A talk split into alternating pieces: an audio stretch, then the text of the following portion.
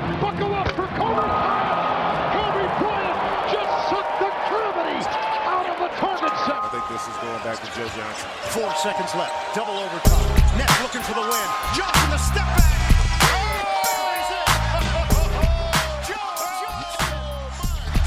Moin und herzlich willkommen zu einer neuen Episode ins Gesicht von Staudemeyer. Und man merkt es, glaube ich, jetzt schon an meiner Stimme.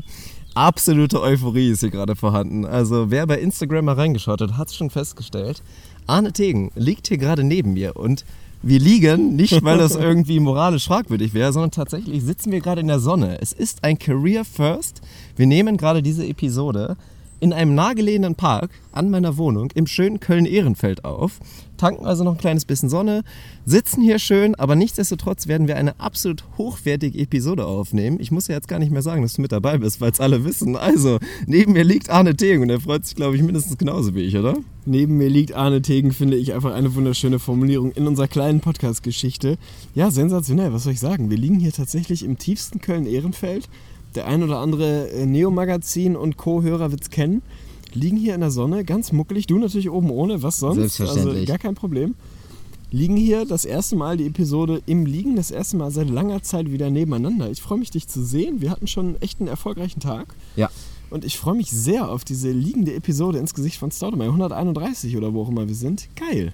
Wir haben es ja schon im Vorhinein angekündigt. Heute wird das im Prinzip der Supervögli, hatten wir es, glaube ich, angekündigt. Ich weiß nicht, also das ist immer ein bisschen schwierig, wenn wir vorher zu viel ankündigen. Aber es wird ein Vögli für alle Neuhörer. Vögli müsst ihr euch, glaube ich, erstmal gar nicht so viel zu denken, was es im Prinzip bedeutet ist. Wir werden heute Fragen beantworten. Wir haben in unserer Gruppe ins Gesicht mit Stoudemire Talk übrigens immer noch mehr Likes als unsere Mainpage bei Facebook. Das ist ein absolutes Unding.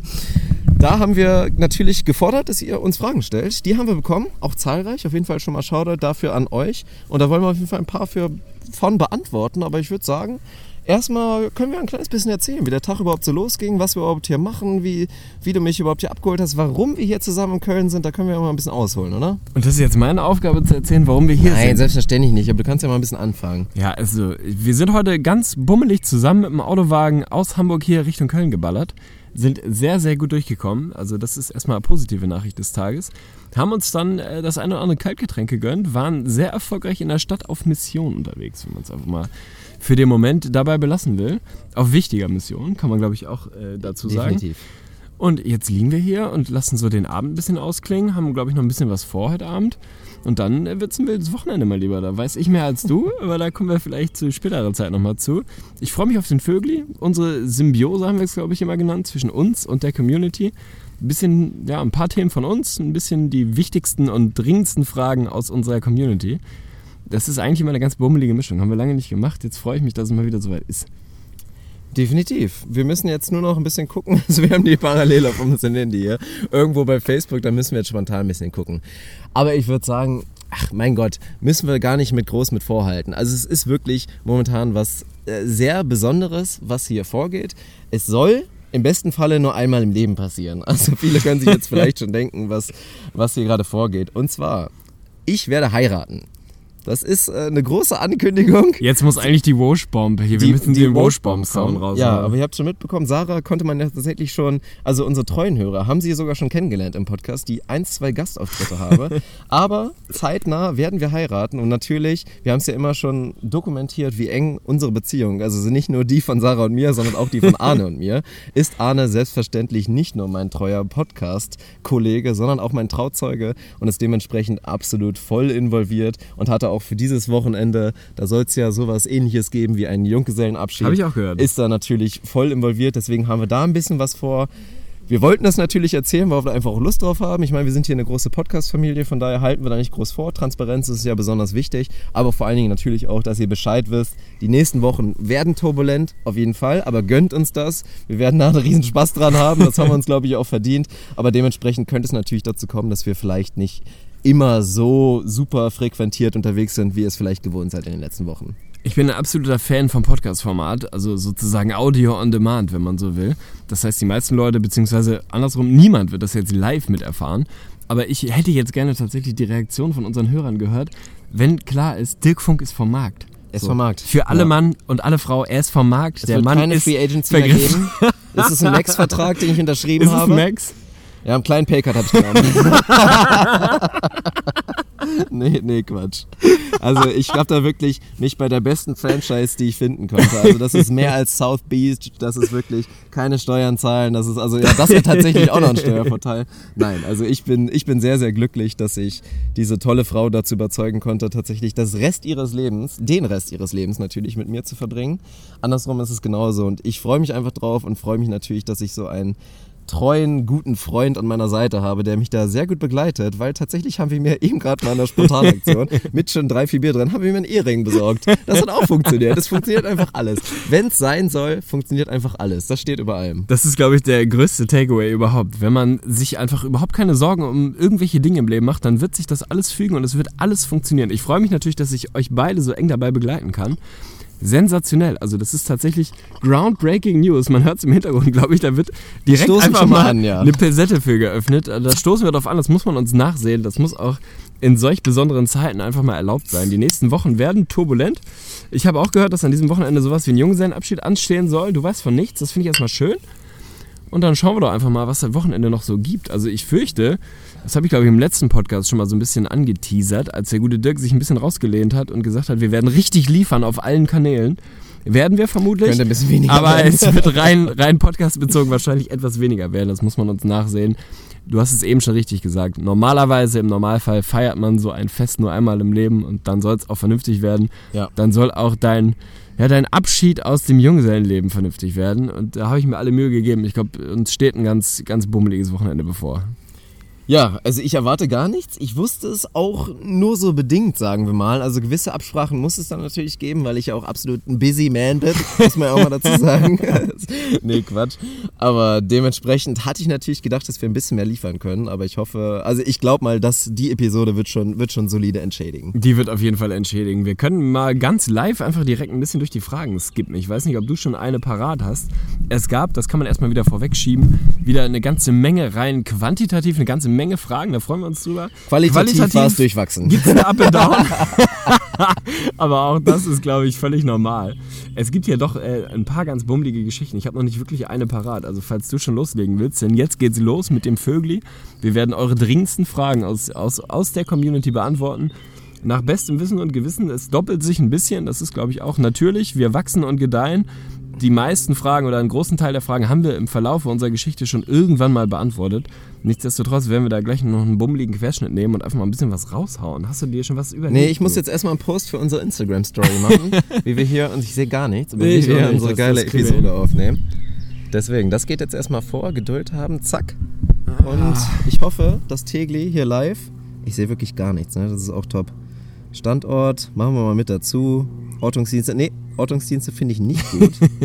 Oh Gott, das Foto ist katastrophal, ne? Aber ich nehme es trotzdem. Es sieht wirklich. Also, wir haben es vorhin tatsächlich bei unserem ersten Post schon gemacht, haben uns gegenseitig Noten gegeben. Ich würde dir für dein Bild eine 5 plus geben. Und ich bin, ich bin kaum im Bild, was es besser macht. Also, da ich nur zur Hälfte im Bild bin, würde ich mir eine 3 minus geben. Wenn ich voll drin wäre, würde ich sagen, das ist auch eine 5 plus. Das müssen wir eventuell nochmal wiederholen. Aber jetzt hau doch mal was raus, komm. Ja, dann beantworten wir doch direkt die erste Frage vom guten Andreas Greuel. Ist auch ein, ich weiß nicht, ob Hörer der ersten Stunde, aber schon seit vielen, Sehr vielen lange Monaten dabei, mit ja. dabei. Mhm. Der natürlich die dringende Frage, wann kommen meine 16 Bars irgendwie hier Ja, präsentiert Andreas, hat. da hast du schon mal was nicht mitbekommen. So ist es. Da gab's, sagen. es gab einen Trade. Trade es gab Alert. in der Offseason einen Trade. Ich habe meine Tippspielbestrafung, die 16 Bars, gegen Dirks Tippspielbestrafung, Bestrafung, Bestrafung, getradet auf jeden Fall. Ähm, sprich, die 16 Bars werden von Dirk kommen und Ja. da kann ich jetzt mal direkt vorweghauen. Der Mann saß im Auto vorhin auf dem Beifahrersitz neben mir und hat dann auf einmal angefangen, irgendeinen so völlig schief gefalteten Karozettel aus der Hose zu holen. der Text steht, der Beat steht. Das heißt, wir sind kurz davor. Dirk wird 16 Bars stellvertretend für mich rauslatten. Dafür werde Ja. ich, ich glaube, im Gymnastik-Outfit im 80s Fitnessstudio irgendwie auftreten. Darfst du ins McFit gehen und dich da mit all deinem prallen Bicepsen und Trizepsen wirklich präsentieren. 50er Keule. Ich Nee, glaube, aber das ist ein. Win-Win tatsächlich. Also, Ja, du bist besser in, ja in der Geschichte und Ja. ich äh, glaube, ich, ich komme da auch besser weg, als wenn ich jetzt die 16 Bars hätte raushauen müssen. Es werden sogar nicht 16 Bars, es wird wirklich ein Full Track. Und das, ich lasse mich da natürlich nicht lumpen. Also der Text ist geschrieben, der Beat ist da, ihr könnt euch das ungefähr so vorstellen. Ein kleines bisschen besser ist es als jetzt so bei 8 Mile ungefähr. Oh Nee, aber ich saß tatsächlich im ICE in Richtung Heimat und habe einen Text geschrieben. Hab mir nicht viel Zeit mit geno äh, dafür genommen, aber ich hab's, ich hab's gepackt. Das bleibt jetzt auch so stehen. Also mache ich jetzt wirklich First Take und dann werde ich den Song, denke ich mal, Anfang der Woche, sobald wir wirklich mit allen Dingen so durch sind mit dem schönen Wochenende, was wir jetzt hier vor uns haben, dann werde ich den aufnehmen und sobald das steht, werde ich auch irgendwie noch ein Music-Video natürlich hochladen und das wird es natürlich bei Facebook zu sehen geben. Also spätestens jetzt lohnt es sich auf jeden Fall unseren Kanal zu abonnieren. Ich denke mal, dass es nicht unrealistisch ist, eventuell sogar Ende nächster Woche und ansonsten in der Woche drauf wird es meine Tippspielbestrafung, mein Hip-Hop-Rap-Debüt wirklich wird es geben. Apropos Hip-Hop-Rap-Debüt, also wir machen mal die Transformation in Richtung Musik grundsätzlich, denn wir haben eine Frage von Max Siebert bekommen. Die richtet sich primär an dich. Ich versuche da ein bisschen mit reinzusenfen, wenn es irgendwie geht. Wir haben es in letzter Zeit mitbekommen, du hast musikalisch, was den Geschmack angeht, eine kleine Transformation vorgenommen. Du bist ein bisschen von, ich weiß gar nicht, wo du herkamst, aber von so ein bisschen was von allem. Du hattest mal so eine, eine akkurate Trap-Phase, darf man auch mal dazu sagen. Du hattest eine Hip-Hop-Phase, du hattest eine Rock-Phase. Mittlerweile kann man, glaube ich, fairerweise sagen, bist du in der Popmusik angekommen. Du hast gesettelt für den Ach, Moment ja jedenfalls. Quatsch. du hast deine Transformation zum Popmusik-Fan vorgenommen. Deswegen möchte Max von dir natürlich wissen, ist diese Transformation in Richtung Pop A abgeschlossen? Und passend dazu, was sind deine Top 5 Artists aktuell? Wir wissen, glaube ich, dass du Fan von dem einen oder anderen Pop-Artist bist. Gibt es irgendwie neuen heißen Shit am Pop-Himmel oder sind es immer noch die gleichen alten Gestalten? Also das ist erstmal totaler Quatsch, dass ich jetzt irgendwie gesettelt habe oder im Pophimmel oder allgemein im Popbereich angekommen bin. Ich habe einfach jegliche Blöße abgelegt und mich einfach der ganzen Geschichte geöffnet, weil das ist einfach Quatsch und das ist auch letztendlich Affektiertheit, wenn man einfach sagt, sowas wie Justin Bieber schließe ich kategorisch aus, weil es inzwischen einfach nicht mehr berechtigt ist. Also ich habe Arne auch tatsächlich noch nicht dazu bekommen, aber viele sind in meinem Lager. Wenn ein Typ einfach Talent mitbringt und inzwischen wirklich objektiv keine verkehrte Mucke macht, dann kann man das auch einfach mal anerkennen und ich, ich stehe da einfach in gewisser Weise drauf. Das muss ich einfach mal dazu sagen. Von daher schließe ich das nicht aus. Nach wie vor höre ich im Prinzip, also tatsächlich all das, was man früher so verteufelt hat und was man immer gehasst hat, wenn man jemanden gefragt hat, was hörst du eigentlich? Ja, so ein bisschen von allem. Es ist tatsächlich so ein bisschen die Wahrheit geworden. Ja, Also ja. ich schließe nach wie vor Sachen wirklich kategorisch ab. Also so diese ganzen Schlagergeschichte und so Malle-Songs und also die Geschichte, da, da bin ich natürlich voll raus und ich Sie muss jetzt hatte nur auch noch kein, Schuhe an, triggert dich gar nicht. ist schon ein guter Song. Also man, Kreativitätslevel ist natürlich absolut on top. Nee, also es gibt nach wie vor ein paar Sachen oder jetzt so ein Super Metal muss ich auch nicht haben, aber ich bin da einfach sehr offen für, ja, meiner Meinung nach aus ganz subjektiver Sicht gute Musik. Und aktuell weiß ich gar nicht, was habe ich denn. Also ich muss sagen, also das haben wir auch mitbekommen, haben wir ja schon gesagt. Ich bin sehr spät auf den, auf den Stiefel mit aufgesprungen, aber ich habe momentan eine absolute Rin-Phase. Ja. Also wirklich Young, Huren und Rin. Ich habe es sehr spät entdeckt. Das war wirklich, als ich das letzte Mal in Hamburg war. Da haben wir das eigentlich so ein bisschen neu entdeckt. Und seitdem läuft bei mir wirklich, laufen alle Rin-Tracks rauf und runter. Und ich werde auch, und da mache ich jetzt kurz Werbung für, am 6.10., das ist tatsächlich ein Tag nach meinem Geburtstag, tritt Rin auf im E-Feld in Köln. Da werde ich da sein. Ich habe schon ein Ticket. Kumpel von mir, Lukas, hat auch ein Ticket. Arne holt sich wahrscheinlich auch noch eins, wenn er da ist. Und wenn ihr Bock habt und auf die scheiß Mucke steht, dann kommt er auf jeden Fall rum, dann sehen wir uns da und dann schauen wir uns zusammen mal das an. Es wird witzig werden. Ich sage jetzt nicht, dass das die Hochkunst der Musik ist, aber es ist definitiv unterhaltsam. Und das sind halt so eine Geschichten, da halte ich mich so ein bisschen auf. So. Ansonsten natürlich momentan ganz aktuell, also nach wie vor Kendrick Lamar läuft rauf und runter. Ich fand auch das neue Kanye-Album, auch wenn es so ein bisschen kritisch gesehen wurde, fand ich eigentlich sehr gut. So, dass er sich da so ein bisschen diesem karibischen Flair da geöffnet hat, fand ich jetzt nicht verkehrt. Also das sind Sachen, die ich, die ich momentan gerne höre.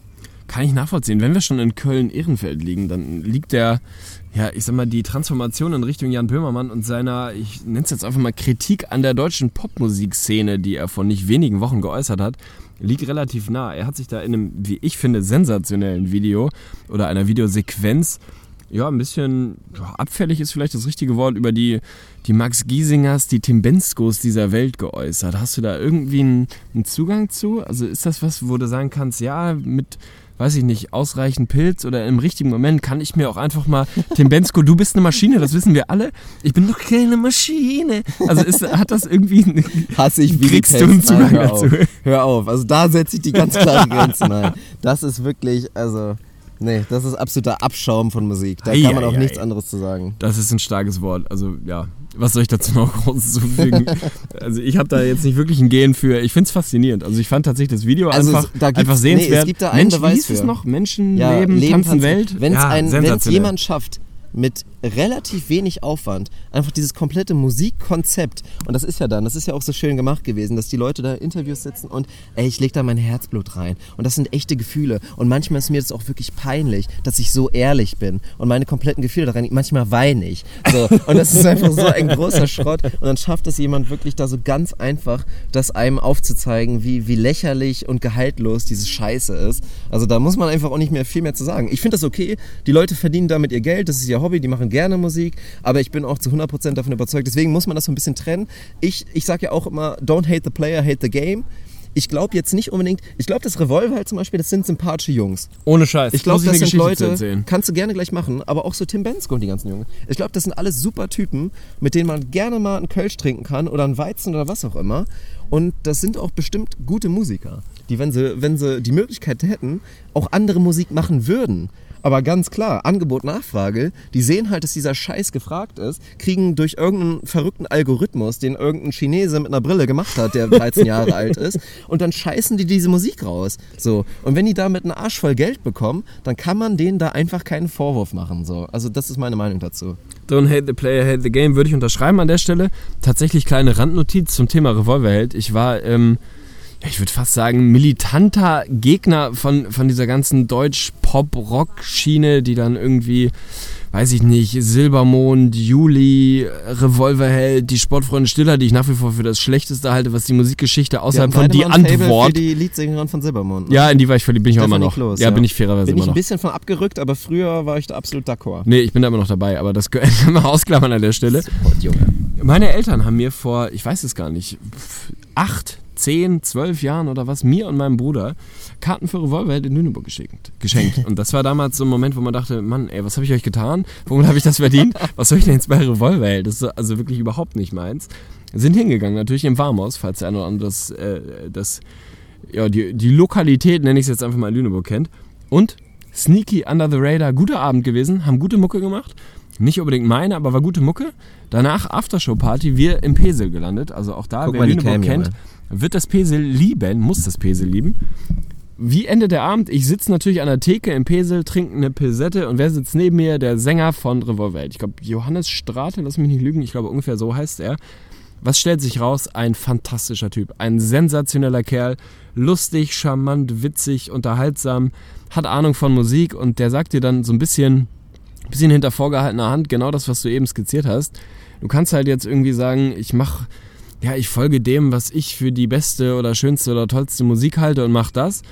Oder ich mache das, was der Markt gerade anfragt. Und das ist dann eben dieser weichgespülte, inhaltsleere, auf die gleichen Beats geschriebene, was nichts mehr mit Instrumenten zu tun hat, Soft Pop, Rock, Mischmasch, keine Ahnung, der halt funktioniert, der den ganzen Tag läuft, der auf NDR 2 läuft, auf Enjoy läuft, auf Data Radio läuft, auf Radio Hamburg läuft und damit verdienst du halt einen Scheißhaufen Geld. Und dann, ganz ehrlich, wer bin ich darüber zu urteilen? Dann ist das am, Ja. Ende, am Ende auch einfach der, ja, der richtige Move. Es ist der richtige Move, dann zu sagen, vielleicht nicht für jeden der richtige Move, aber aus deren Perspektive einfach das, ja, was man machen muss, dann verdienst du halt am meisten Geld, dann ist es so. Ja, also man so. muss ein bisschen Ich- vorsichtig sein, da Man so muss, da, man muss da ehrlich sein, dann habt halt einen besseren Musikgeschmack allgemein in Deutschland. Weil da müssen wir auch ehrlich sein, jetzt mal ganz ehrlich. Wenn uns jetzt jemand einen Batzen Cola auf den Tisch legt und sagt, macht euer Podcast-Projekt, und das ist auch noch eine Überleitung für die nächste Frage, und ihr macht das jetzt nicht mehr so, so ehrlich und mit Leidenschaft, wie ihr es irgendwie machen wollt, sondern macht das halt mal so, wie wir das wollen, und dafür kriegt ihr einfach einen Arsch voll Kohle. So, dann denken wir uns doch, ja gut, dann müssen wir das halt so machen. So, ne? Wir würden gerne das andere machen, aber wenn uns das andere halt einfach so viel bringt, dann ja, dann verkauft man sich so ein kleines bisschen. Das ist halt leider normal, da muss man einfach ehrlich sein. Ja, ich glaube, man ist dann im Herzen ist man so ein bisschen Idealist, was dann tatsächlich das, was hinten, hinten passiert und was hinten rauskommt, da ist man dann doch eine ganze Ecke rationaler und ökonomisch orientierter oder wie auch immer unterwegs, dass man dann sagt, gut, dann, dann machen wir es halt so, wie es halt gerade gefragt Ja, nein, ist. aber Und darum geht's ich ja. Ich meine, wenn ihr das unterstützen wollt, dann kauft halt die ehrliche Mucke. Kauft die Mucke, wo ihr wisst, okay, das ist ein Singer-Songwriter, der arbeitet sich einen Arsch ab. Und das ist halt nicht Generic Universal Beat. Und das ist nicht Generic Podcast mit SeatGeek als Sponsor, sondern zwei Jungs, die sich Mühe geben.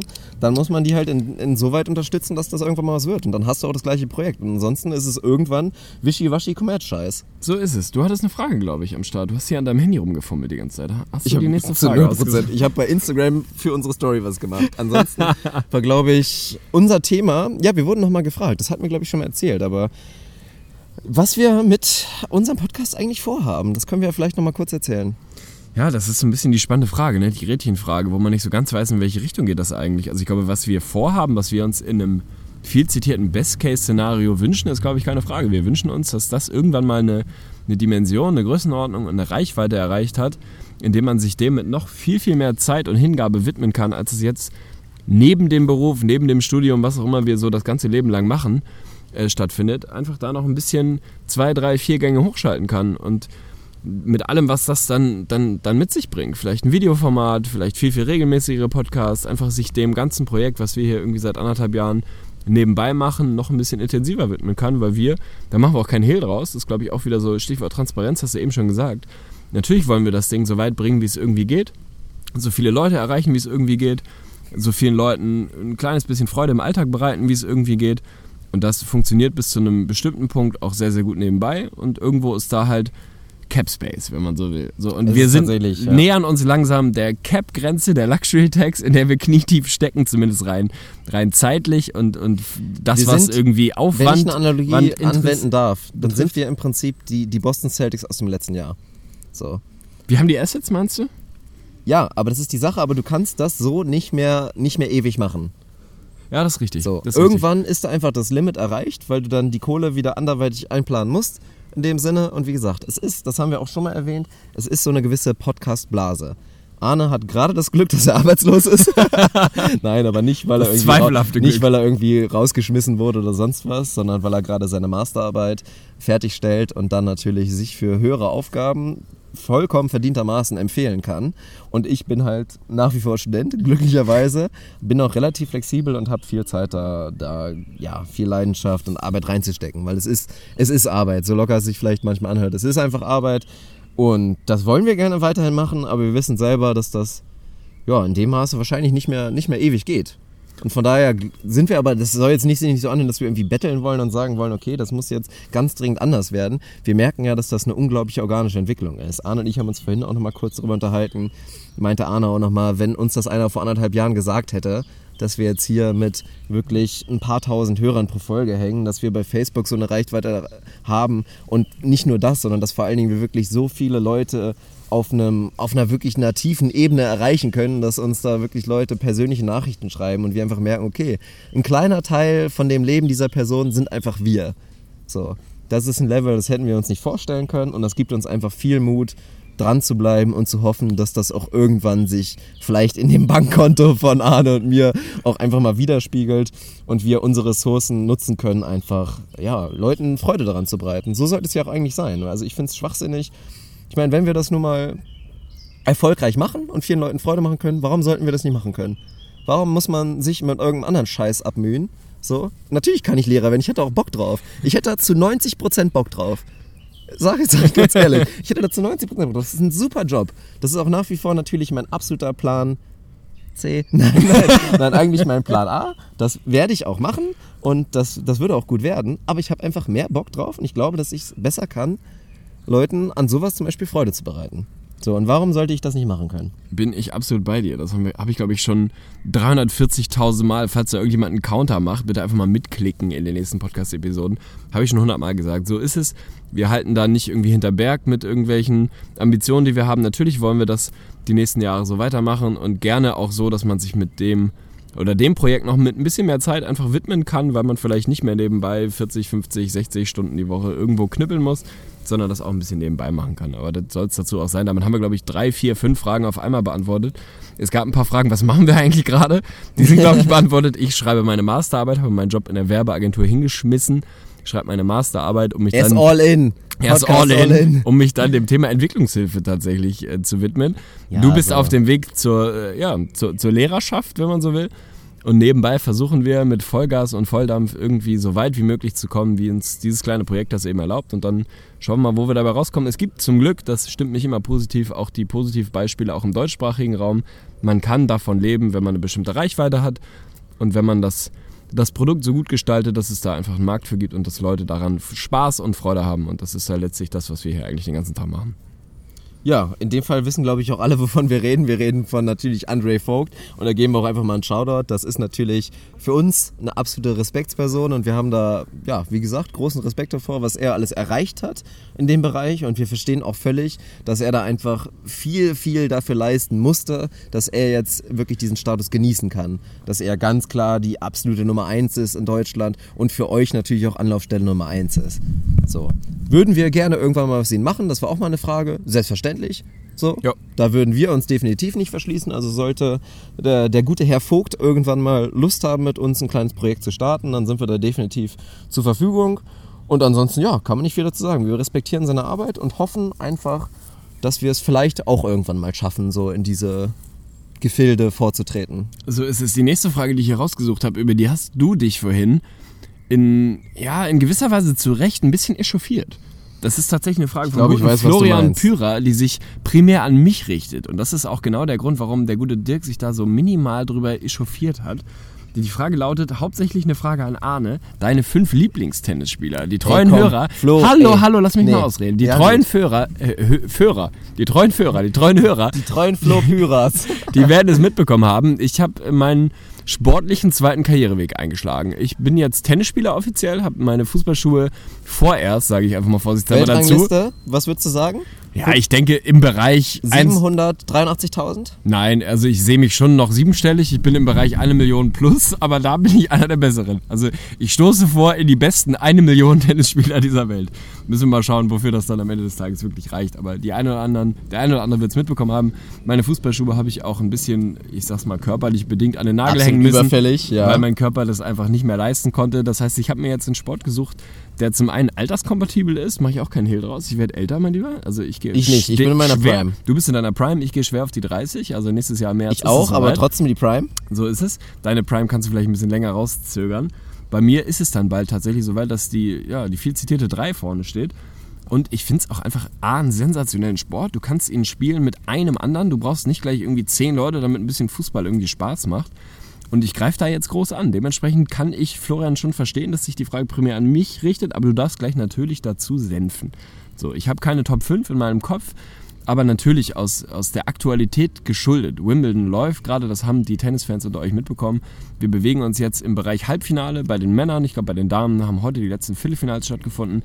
Ich bin der größte Roger Federer-Fan dieser Welt. Das haben wir, glaube ich, auch mal in den größten fünf, großen fünf Sportlern tatsächlich irgendwann mal rauskristallisiert. Du, bei dir war Djokovic sehr weit vorne. Da will ich gleich von dir mal wissen, wie du die Entwicklung in jüngerer Vergangenheit siehst.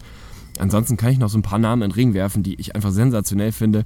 Neben Federer, nach dem kommt ungefähr drei, vier, fünf Lichtjahre gar nichts, ist für mich keine Frage.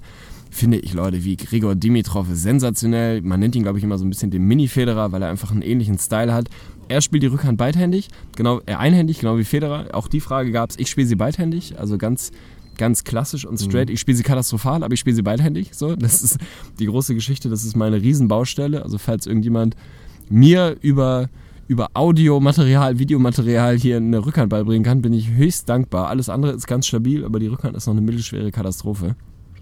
Und sonst feiere ich einfach jeden, der, der Tennis mit einer Eleganz spielen kann, weniger mit Kraft, sondern einfach mit einer wunderschönen Technik. Ich bin einfach ein Ästhet. Da habe ich mit Conny, mit dem guten Krügo, der auch ein Das wesentliches Element unseres Podcasts ist, lange drüber gesprochen. Ich bin ein Sportästhet. Also da will ich von Mhm. dir gleich mal wissen, tatsächlich, haben wir drüber gesprochen.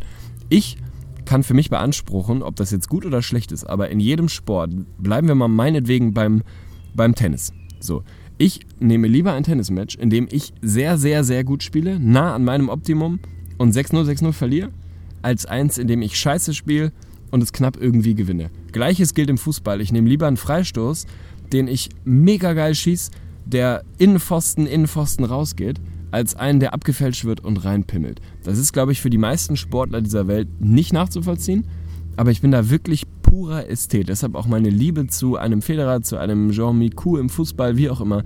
Die Leute, die das mit einer Eleganz und Ästhetik machen. Kannst du das nachvollziehen? Ich weiß, Ich du bist ein bisschen ähnlich, aber, aber- trumpft das den Erfolg? Also würdest du Nee. lieber scheiße spielen und Tennismatch gewinnen, als richtig gut spielen und verlieren? Das Thema hatten wir schon mal so ähnlich. Da meinte ich mal, dass ich so der Thomas Bredaric des Volleyballs bin. Nein, was auch immer. Nein, also für mich gibt es da zwei Punkte. Also erstmal Punkt eins. Ich bin da ein bisschen zu ehrgeizig und viele würden das, glaube ich, auch Mhm. sagen. Du nimmst prinzipiell erstmal den Erfolg. Aber ich habe mir diese Frage auch wirklich öfter gestellt, weil beim Beachvolleyball bin ich ja auch wirklich jetzt gerade dabei. Ich habe ganz von unten gestartet, wirklich. Also ganz von unten, Quereinsteiger macht das erst seit vier Jahren, Hallenvolleyball sogar noch kürzer und hatte jetzt die Chance durch Glück, aber auch durch harte Arbeit und ein kleines bisschen Talent, jetzt wirklich mich schon auch in Gefilde vorzuarbeiten, die mir eigentlich gar nicht bestimmt sind. Wo Leute unterwegs sind, die machen das schon wesentlich länger, die sind auch talentierter und sind auch einfach besser. Aber habe jetzt durch einen, durch einen sehr guten Partner, der mich daran geführt hat, Shoutout an Shoutout Matthias, an Matti. dem, mit dem werden wir auch wahrscheinlich äh, zumindest Teile des Wochenendes verbringen. Der hat mich da jetzt rangeführt und dann immer wieder bin ich jetzt in der Situation, dass ich mit ihm auf dem Platz stehe. Er ist besser als ich, er ist der indi- individuell bessere Spieler. Dementsprechend kriege ich auch die meisten Aufschläge, damit ich angreifen muss, weil ich schlechter angreife als er und spiele auch oft gegen bessere Leute. Und ich habe mir schon oft wirklich diese Frage gestellt und dachte mir immer so, hey, wenn ich jetzt wirklich mein Maximum spiele, und wir verlieren, dann kann ich damit super leben und denke mir, hey, das ist okay. Dann gehe ich nach Hause und sage, ich habe verloren, aber ich habe gut gespielt. Aber in der Praxis, wann passiert das? wann passiert das wirklich? Das passiert so selten, weil du dann wirklich, wenn's dann, wenn du doch wieder verlierst, gehst du dann nach Hause und denkst, okay, ich habe das schlecht gemacht, das war schlecht und sonst was. Und was vor allen Dingen auch nicht nur negativ gemeint, sondern positiv, also wirklich im Umkehrschluss, man unterschätzt sein eigenes Maximum. Wenn ich am Maximum spiele beim Beachvolleyball, und das haben wir auch erlebt jetzt am letzten Wochenende, dann schlag ich Leute, die besser sind als ich. Weil ich dann einfach super spiele und denen dann auch das natürlich aufzwingen. Es ist ja immer wechselwirkend. Wenn man selber super spielt, sagt der andere fast immer, oh, ich habe total schlecht gespielt. So, oh ja, okay, ich war ja auch schlecht drauf. Aber das war nicht, weil er schlecht drauf war, sondern weil ich ihm das aufgezwungen habe. So. Wann gibt es das wirklich, dass zwei Leute 100% am Limit spielen und am Ende der Bessere gewinnt? Das gibt es wirklich. Es gibt es, aber wie selten ist das wirklich? Also das wird auch im Tennissport nicht anders sein. Sicherlich, also ich weiß nicht, ob du vielleicht ein Match vor Augen hast, wo zwei Leute absolut am Limit gespielt haben, am Ende hat der Bessere gewonnen, aber am Ende wird trotzdem der eine sagen, ja okay, mir haben die paar Prozente gefehlt. Aber das liegt nicht daran, dass die Prozente gefehlt haben, sondern dass einem die Prozente weggenommen wurden von seinem Kontrahenten. Es ist die absolute Ausnahme. Also mir fällt spontan sowas wie Federer Nadal in Wimbledon 2-7 oder 2-8 ein. Jetzt kommt die gute Sarah gerade angefahren. Schon, also ja. die wundervolle Braut, die sich jetzt hier mit uns Wir hinmuckeln wird. Wir brauchen kein Internet. Sie hätte Internet mitgebracht. Ich frage mich, wie sie es gemacht hat. Ob sie es hinten auf dem, auf dem Korb hatte, auf ihrem Fahrrad. Wo hat sie das Internet? Aber ist für mich die perfekte Transition tatsächlich zu der nächsten Frage, die ich hier mal ein bisschen nebenbei beantworten will. Denn der gute Flolo the Carrion Crow, nach wie vor der beste Name in unserer Podcast-Community, hat uns gefragt, welche Podcasts wir sonst so hören. Das haben wir, glaube ich, schon 25 Mal beantwortet. Aber das ist tatsächlich für mich jetzt keine grundsätzliche Podcast-Empfehlung, sondern die Empfehlung einer spezifischen Folge, die ich auf dem, auf dem Weg, äh, weiß ich gar nicht von wo nach wo gehört habe, aber ich habe sie gehört, Bill Simmons hatte John McEnroe zu Gast. Boah, ist für mich eine epische Folge. Bill Simmons, muss ich sagen, ist tatsächlich für mich ein Stück weit Least Improved Podcast. Also der kommt von, von einem unglaublich hohen Niveau, hat seinen Ansatz ein bisschen geändert. Ja, hat seinen Steckt da Ansatz einfach kaum mehr Arbeit rein. Genau, hat seinen Ansatz ein bisschen geändert, macht jetzt ein bisschen was anderes, aber hat immer wieder die namhaftesten Gäste dieser Welt, dieser Sportwelt, dieser Öffentlichkeitswelt, wo auch immer, hat er zu Gast und er hatte jetzt vor, weiß ich nicht, einer Handvoll Tagen John McEnroe zu Gast und es war tatsächlich eine sensationelle Folge und auch da ging es exakt darum, deswegen kam ich gerade drauf. Da hat der gute John McEnroe so ein bisschen aus dem Nähkästchen geplaudert, was die Tenniskarriere angeht und hat auch gesagt, äh, gerade in Bezug auf einen Rafael Nadal oder auf dem in Bezug auf das, was gerade in Wimbledon passiert, dass da Leute wirklich über sich hinauswachsen. Ein Jill Müller ist irgendwie sehr, sehr weit gekommen, ein Sam Querrey ist sehr, sehr weit gekommen, was man sonst nicht so hat. Und er hat eben genau gesagt, die unglaubliche Qualität eines Sportlers, egal in welcher Sportart, ist es konstant, Seine in- Leistung abrufen. konstant möglichst nah ans Maximum Ja. zu kommen. Und das ist genau das, was du gerade gesagt hast. Das ist eben das, was dann einen sehr, sehr guten von einem Weltklasse-Sportler unterscheidet, einen sehr guten von einem guten und einen mittelmäßigen von einem guten, wie auch immer man es Ja. rechnen will.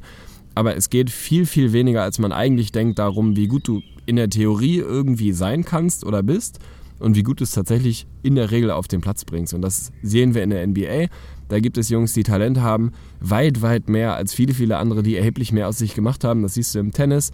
Ein Nick Kyrgios, um nochmal den Bogen zu schlagen, vorhin fand ich super geil, sensationeller Typ, kann im Prinzip alles auf dem Tennisplatz, kriegt es einfach nicht auf die Kette, kriegt es nicht auf den Platz. Und das ist dann eben das, was tatsächlich, Sprichwort, heute ist Sprichwort äh, Donnerstag, die Spreu vom Weizen trennt. Das ist da so. musst halt Ich hab nah da an dein Optimum Ich kommen. habe da auch ein perfektes Beispiel. Das nehm, bin nämlich ich beim Fußball. Also in meiner Herrenkarriere, Arne und ich haben ja früher im Jugendbereich zusammen Fußball gespielt. So haben wir uns überhaupt kennengelernt. Also für alle, die das noch nicht wussten, im älteren Jahren der C-Jugend. Also alle Fußballer, die wissen das, da bin ich von meinem ganz kleinen Dorfverein bin ich zu, ins große Zu mir Lüneburg, in die Stadt. ins in Anführungsstrichen große Lüneburg gewechselt. Da haben Arne und ich uns kennengelernt, mochten uns am Anfang nicht. Das, Das stand stimmt, auf jeden Fall auch mal stimmt. fest. Also waren uns nicht so grün. Arne hat mich im Training mal tierisch umgeholzt. Oh ja, aber vom da war ich aber richtig sauer auf den Schweinehund. Richtig akkurat das, umgetreten. Und dann hat das so ein Jahr, vielleicht sagen wir mal anderthalb Jahre gedauert, bis wir uns langsam mochten. Und ja, gut, ne, wie die Story jetzt endet, das merkt man, glaube ich, gerade. Aber um da auf meinen Punkt zurückzukommen, das war halt tatsächlich beim Fußball. Also mich müsste man auch, beim Basketball ist man immer so schnell, das zu sagen, ich war beim Fußball wirklich, also soft ohne Ende. Also Ja, ja, soft stimmt. ohne Ende. Weil bei mir war das Ding, und das macht auch einfach keinen guten Stürmer aus, vor Dingen mental, ich habe immer gebombt. Also ich habe gebombt wie ein Verrückter. Ich bin auch ein paar Mal Torschützenkönig geworden und so weiter in meiner Liga, aber ich habe entweder null oder drei bis fünf Tore geschossen. Es war wirklich, ich hatte immer wieder Phasen. On-off. Da habe ich, ja, da habe ich sechs Spiele hintereinander kein Tor gemacht und dann auf einmal schieße ich in vier Spielen hintereinander wirklich vier Tore oder so.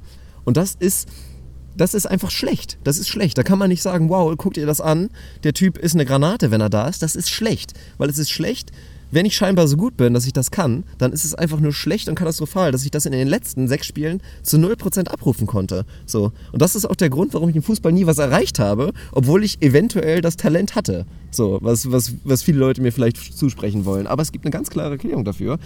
Charakterlich und einfach mental zu 0% dafür bereit, irgendwie ein Profi zu sein. So ist es am Ende. Zumindest in dem Bereich. Ja, ja, ja, so ist, Ja. Es, so ist es. Ich habe eine Basketballfrage für dich.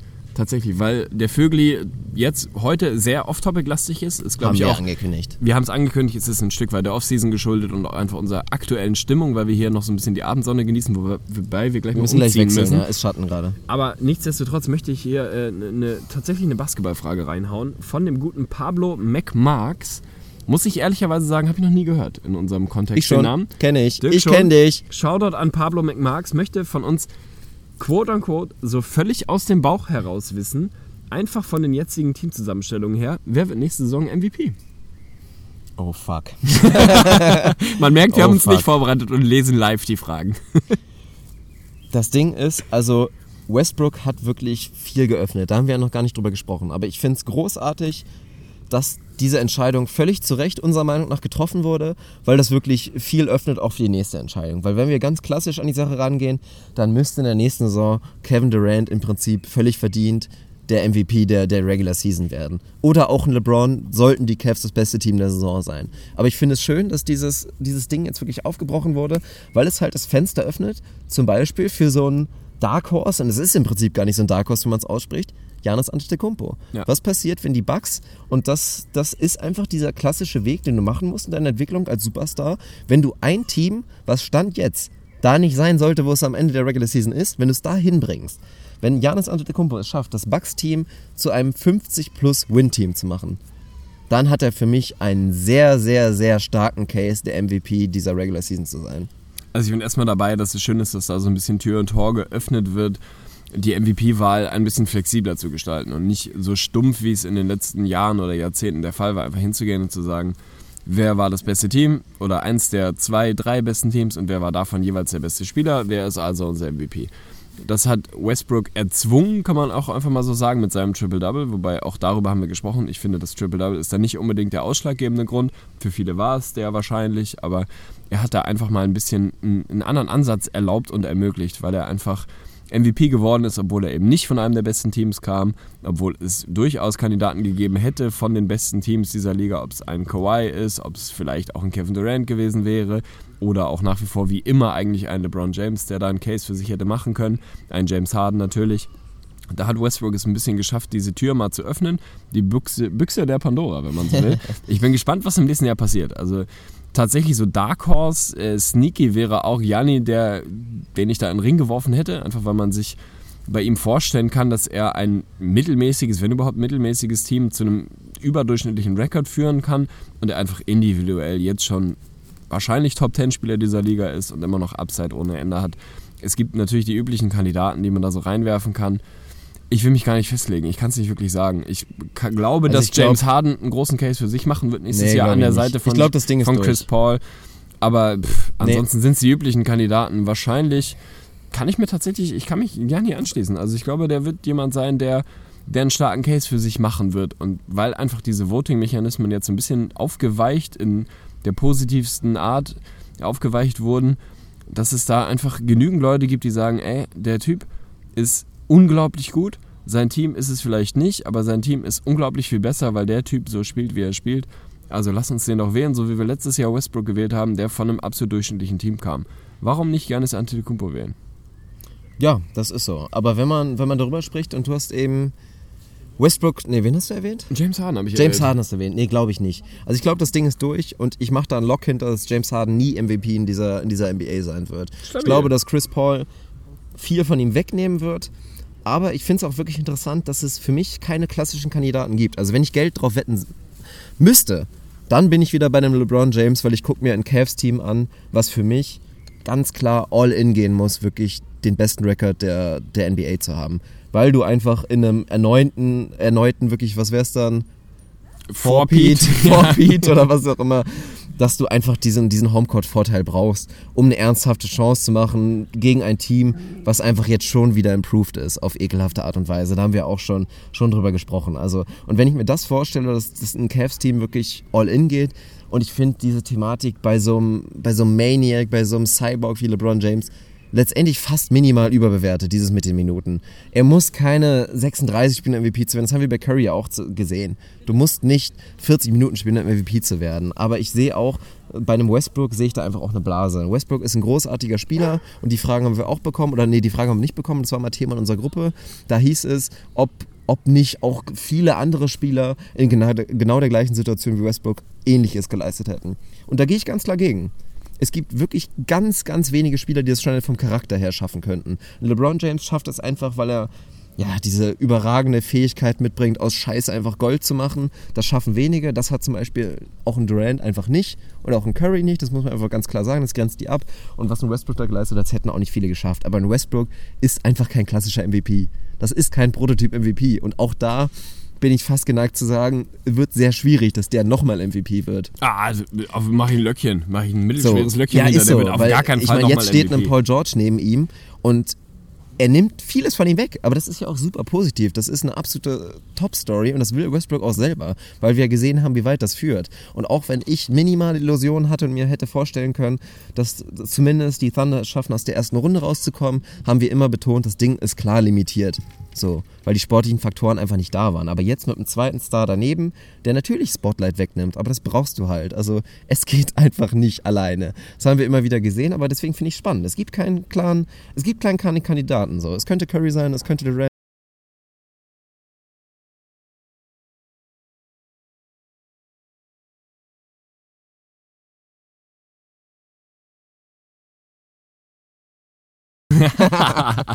Inwieweit versuchen die Cavs tatsächlich auf Homecourt zu gehen? Aber würdest du es machen? Also ehrlicherweise vor dem Hintergrund, dass der Westen unmenschlich ist, darüber haben wir die letzten fünf Episoden immer wieder gesprochen.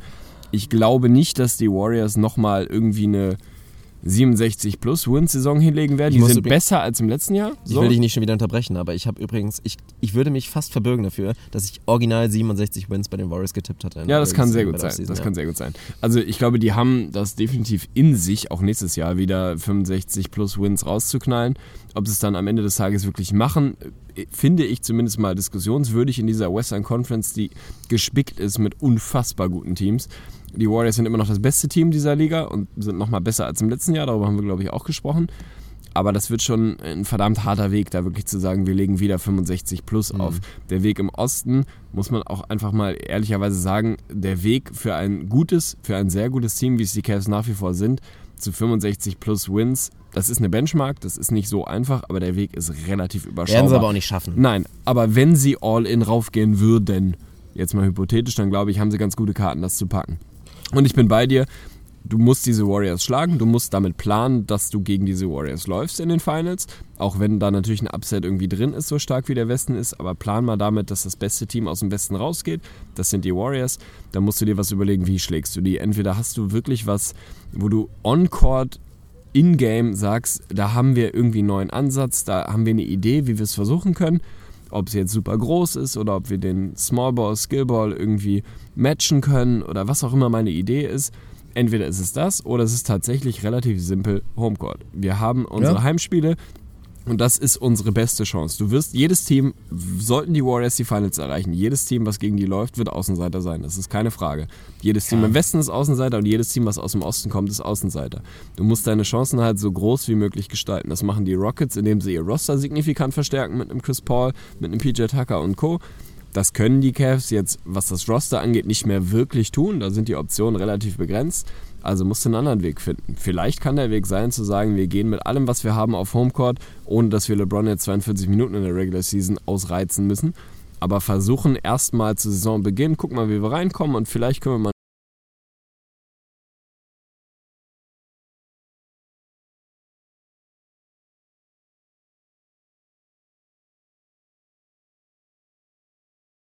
sich lohnt oder den es sich lohnt zu verfolgen, weil es einfach deine Chance, die eh nicht groß ist gegen die Warriors, ein kleines bisschen größer machen kann. Ja, es nimmt ja natürlich den Druck. Und ich, wir haben da auch schon mal darüber gesprochen, dass ich meinte, dass ich den Homecourt gar nicht immer so unbedingt dankbar finde, weil halt die Situation immer ist, sobald du eins zu Hause verlierst, bist du immer so ein kleines bisschen hinten dran. Hast Homecourt abgegeben und dann geht das andere Team mit viel, viel Euphorie wirklich auf den eigenen Home-Turf. So. Aber andererseits, wenn du dann halt einfach mal die zwei Spiele dicht machst zu Hause, führst du 2-0, der Split ist dann auch relativ wahrscheinlich und dann ist die Serie quasi schon durch. Obwohl wir das Ben Warriors natürlich gesehen haben, dass es vor, vor ja, zwei Playoff-Finals-Serien nicht der Fall war. Aber das ist halt die Sache. Ich, ich bin gespannt, ob sie, ob sie da hingehen, aber es wird einfach verdammt schwer. Und da muss man auch mal als Arne muss pissen, hat er mir gerade als SMS-Nachricht ganz subtil geschickt. Das machen wir, lassen wir natürlich nicht zu. Können wir gerne machen. Also, pff, eventuell hau doch einfach, ich mach mal Pause. Ja, komm, du machst das schon hier. Ich muss kurz raus. Ja, gut, machen wir. Wir müssen auch gleich in die Sonne wechseln, aber ich wollte einfach auch nur dazu mal nochmal einen Exkurs machen. Also viele haben auch natürlich jetzt die Akquise von um, Swaggy P und jetzt von dem Omri Caspi haben wieder gesagt, das ist ja komplett lächerlich und so. Aber der einzige Grund, und da muss man einfach wieder sagen, so sehr man vielleicht dieses Warriors-Team hassen mag, ist einfach, dass sie so verdammt gut gearbeitet und vor allen Dingen gedraftet haben und dann natürlich auch mit dem Plugin von, von Kevin Durant. Die Situation, warum das bei denen so gut klappt und warum es halt bei den Cavs zum Beispiel nicht so gut klappt, ist halt einfach, dass jeder der Main Guys einfach defensiv überdurchschnittlich bis sehr, sehr gut ist. Sogar. Wir fangen da bei einem Stephen Curry an, der für mich absolut unterschätzt ist. Der hat natürlich absolut seine Schwächen defensiv, ist trotzdem für mich ein klar überdurchschnittlicher Verteidiger auf seiner Position. Und wenn wir zu den Rest der Big Four gehen, sind das halt absolute Elite-Verteidiger, so in ihren Bereichen. Und dann kannst du es dir halt wirklich sowas von gut leisten, da wieder den nächsten Dreier schützen, den nächsten Rollenspieler, der einfach nur irgendwie sich ein bisschen Mühe geben muss. Also klar, es hört sich jetzt sehr einfach an, so ist es natürlich nicht, aber der dann seine Rolle ganz spezifisch ausfüllen kann und viele um ihn herum einfach kompensieren. So. Und bei den Cavs bist du dazu einfach nicht in der Lage, weil du genau das, was du bei den Warriors hast, hast du halt nicht. Da kannst du nicht einen Swaggy P reinstellen und sagen, ja komm, jetzt haben wir doch einen super Dreier-Schützen, weil er einfach in dem Konstrukt nicht funktioniert. Also auch da mal wieder, ja, was, was, was kann man da nicht haten? Don't hate the team, hate the game? Nee, ich weiß auch nicht. Hate. Hate whatever. nein, da ist es tatsächlich hate the player. Da ist es nicht hate the team, hate the player. Hate the player, don't hate the game, hate Das the muss ich player. ausschiffen. Ja, Wir dann müssen geht die auch Sonne ruhig. wechseln. Wir müssen in die Sonne wechseln. Dann mache ich mal kurz hier ein Päuschen.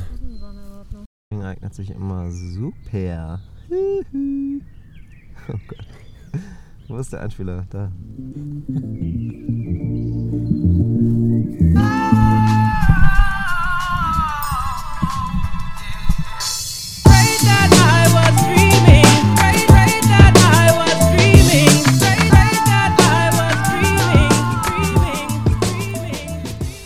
So, wir haben uns jetzt doch nochmal in die sehr stark senkende Sonne platziert. Genießen jetzt nochmal wirklich die allerletzten Sonnenstunden.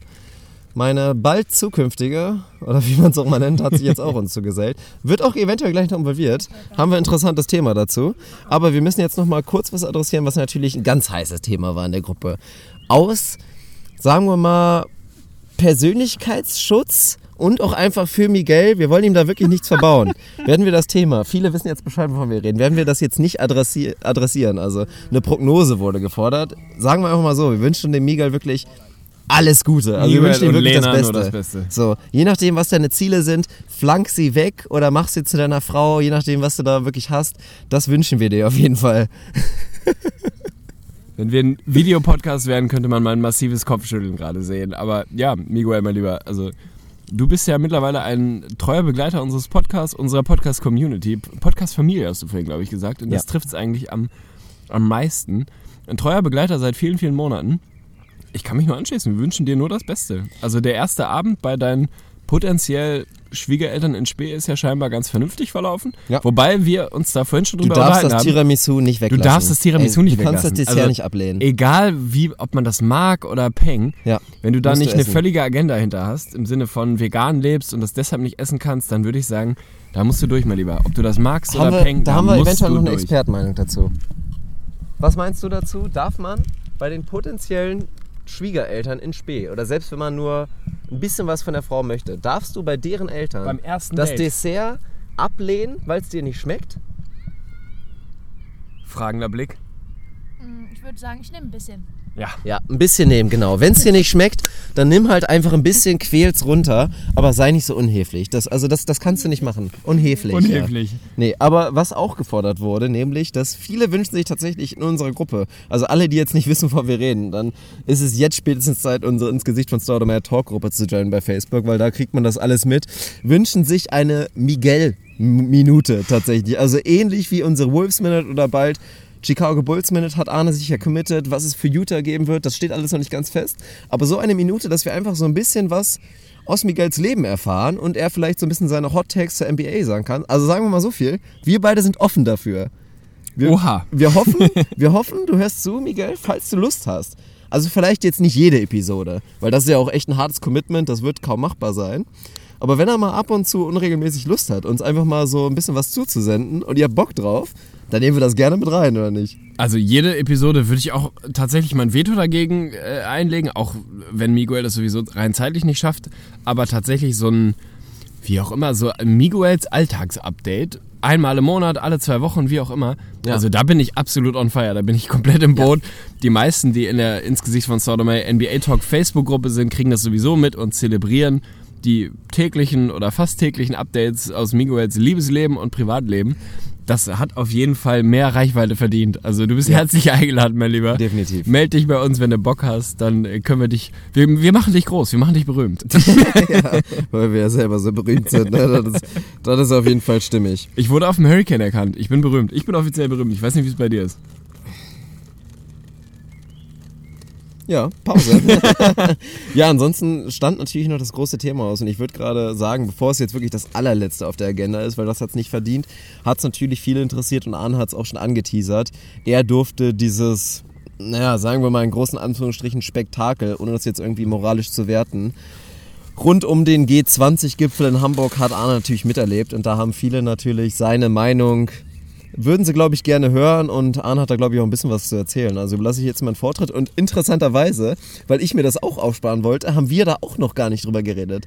Also alle seine. Eindrücke erfahre ich jetzt auch wirklich live mit euch und von daher würde ich einfach mal Arne das Wort überlassen. Ja, wie hast du die ganze Scheiße erlebt?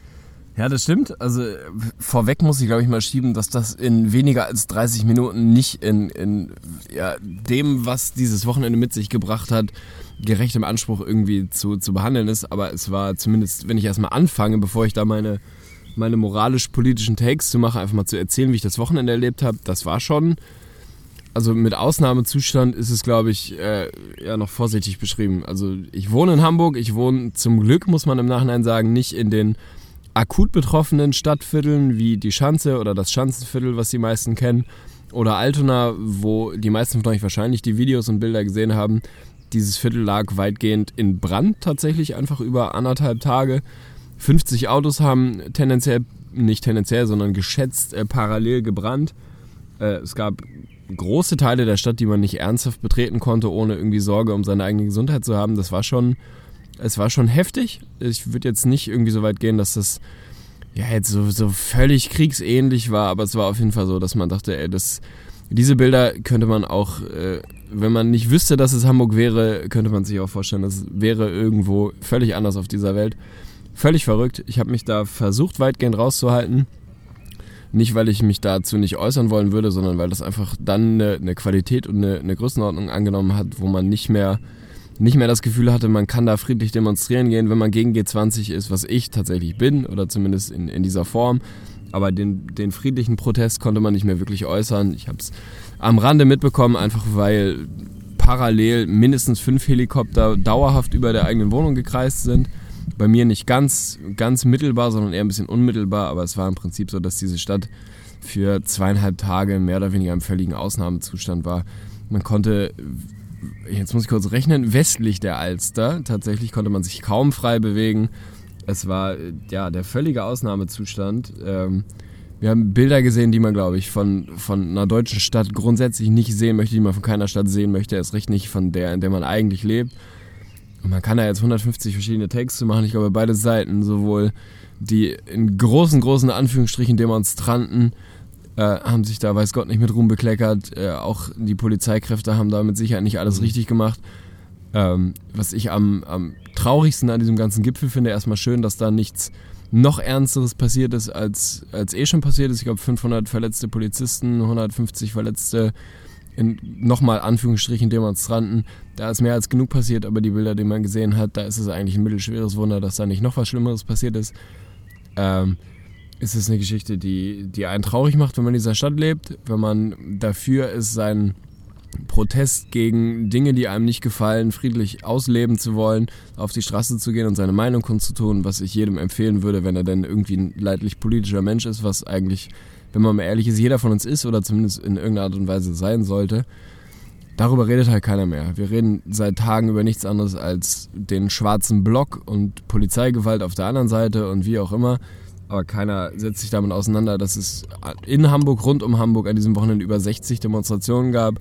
Allein am Samstag 75, 76.000 Leute auf einer Demonstration, auf einer friedlichen Demonstration, wo nichts passiert ist, nicht ein Zwischenfall standen, äh, nicht ein Zwischenfall war, auf die Straße gegangen sind und ihren friedlichen demokratischen Protest geäußert haben gegen eine Veranstaltung, die man kritisch sehen kann, nicht muss, aber sicher sehen kann. Darüber wird halt nicht mehr geredet, sondern mittlerweile sind wir wie bei den meisten Themen da angekommen, dass es schwarz gibt und weiß gibt und nichts dazwischen. Es gibt A oder B, du bist dafür oder dagegen. Und man macht sich nicht mehr die Mühe, sich wirklich differenziert mit irgendwas auseinanderzusetzen. Und das geht mir auf den Sack. Das sehen wir überall, das sehen wir im politischen Leben überall, bei allen Themen überall. Das sehen wir auch in der NBA, das sehen wir auch im Sport. Es gibt halt keine Grautöne mehr. Es gibt Ja. schwarz, es gibt weiß. So, du bist dafür, du bist dagegen. Wenn du dich hinstellst und am falschen Moment sagst, ich fand die Strategie der Polizei nicht hundertprozentig toll, dann kommt auf der anderen Seite sowas an wie, ja, ist völlig okay, irgendwie Flaschen zu werfen und gewaltbereit zu sein. Andersrum funktioniert es ganz genauso. Also es gab da einfach auf beiden Seiten Dinge, die nicht schön sind. Es ist sehr, sehr viel zusammengekommen und einfach Szenen einer, einer Stadt, die man, die man so nicht sehen will. Und es, es, ist, es macht mich wahnsinnig traurig, das, was daraus gemacht wird, weil ich glaube, der eine oder andere hat es mitbekommen. Ich studiere Entwicklungshilfe, also ich beschäftige mich auch mit, mit Themen, die theoretisch auf dem G20 besprechen, besprochen werden, sowas wie globale Armut oder Migrationsprobleme oder was auch immer es auf dieser Welt so gibt. Und darüber redet halt keiner Klimawandel. Ja, geil. So, dann machst du einen Gipfel zum Klimawandel und lädst halt irgendwie die Leute ein und wer nimmt nicht teil? Herr Putin und Herr Trump, weil sie irgendwie gerade was Besseres zu tun haben und sich zu zweit unterhalten über, keine Ahnung, die nächste Unterwäsche, die sie kaufen wollen. Ich weiß es nicht. Aber es ist halt, die Themen, über die man eigentlich reden sollte, die sind weg, die sind lost und wir reden über so einen, einen Haufen, einen zu großen Haufen, aber einen Haufen Affen, die durch die Gegend rennen und meinen, es wäre irgendwie ein politisches Statement, Autos anzuzünden oder Schaufensterscheiben einzutreten. Das hat halt auch mit Politik nichts zu tun. Ich frage mich ein bisschen, warum man die Leute immer noch Demonstranten nennt. Im Fußball hat man es irgendwann mal geschafft zu sagen, es gibt Hooligans und es gibt Fußballfans und wer ein gewaltbereiter Vollidiot ist, der sich trifft, um sich aufs Maul zu hauen, der ist ein Hooligan und den nennen wir auch so. Den nennen wir auch nicht mehr Fußballfan. Dann müssen wir diese Leute auch nicht gewaltbereite Demonstranten nennen, sondern dann muss man sie halt kriminelle Extremisten oder wie auch immer nennen, aber nicht so tun, als wäre das irgendwie der G20-Protest, den es in der Stadt mehr als genug gab und über den man hätte reden können, wenn man sich jetzt nicht damit aufhalten würde, warum irgendwelche Leute sich vermummen und Flaschen in irgendwelche Fensterscheiben oder auf irgendwelche Menschen werfen.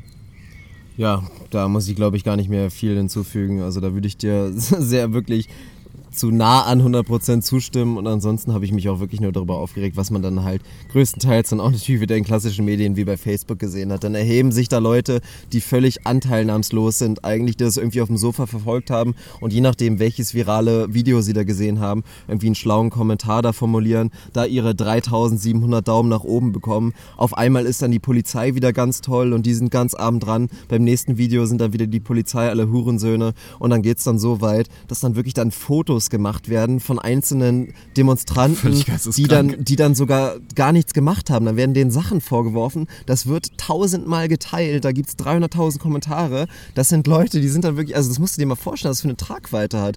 Ich meine, früher im, im Wilden Westen hättest du gesagt, stehst du irgendwo einmal dran und wirst gesucht. Aber so, dann bist du wirklich Staatsfeind Nummer, weiß ich auch nicht, 17 und hast nichts getan. Aber so wird, entwickelt sich das dann und heißt dann ja hier, hier, diese linken Schweine, die müsst ihr jetzt verbreiten, die müssen wir dran kriegen. Also wirklich, das ist, das ist der größte Schwachsinn, genauso wie man es nicht bei einem einzelnen Polizist machen sollte, der vielleicht einmal einen aufs Maul gehauen hat, weil er überreagiert hat und weil er gestresst war ohne Ende. Dann stellst du den auch nicht an Pranger und machst das bei Facebook und teilst das 700 Mal. Ja, den müssen wir jetzt irgendwie in den Knast bekommen. Also was man da erlebt hat und was da wirklich passiert ist, wieder war einfach nur pervers. Ja, es ist völlig verrückt. Und die widerliche Bildzeitung rennt wieder vorne weg und druckt irgendwie Bilder, so Snapshots auf die Titelseite und ruft mehr oder weniger, zwar nicht wortwörtlich, aber sinngemäß zur Selbstjustiz auf und sagt, Ja. komm, die Schweine holen wir uns jetzt, Genau. die, die hauen wir jetzt richtig zusammen. Es ist einfach nur traurig. Und man muss sich einfach mal vor Augen führen, da waren 20.000 Polizisten. In Hamburg leben ungefähr 1,8 Millionen Menschen und es gab ungefähr 100.000 Demonstranten an diesem Wochenende. Man muss jetzt kein großer Mathematikfreak sein. Wenn du 20.000 Leute, egal in welchem Berufsstand, auf einen Haufen stellst, dann hast du da, weiß ich nicht, 5% Vollassis dabei. Die hast du unter, Poli Locker. ja, die hast du unter Polizisten, die Ja. hast du unter, unter Taxifahrern, die hast du unter Bankern oder Rechtsanwälten. Das ist scheißegal. Du hast bei einer gewissen Anzahl an Menschen einfach einen Prozentsatz Vollidioten. Die gibt es. Da muss man einfach nur mal einen Tag in ein Fußballstadion gehen, wo 20.000 Leute sind. Da gibt es mindestens 1000 Leute, die sich gerne auf die Fresse hauen, weil sie einfach zu blöd für diese Welt sind.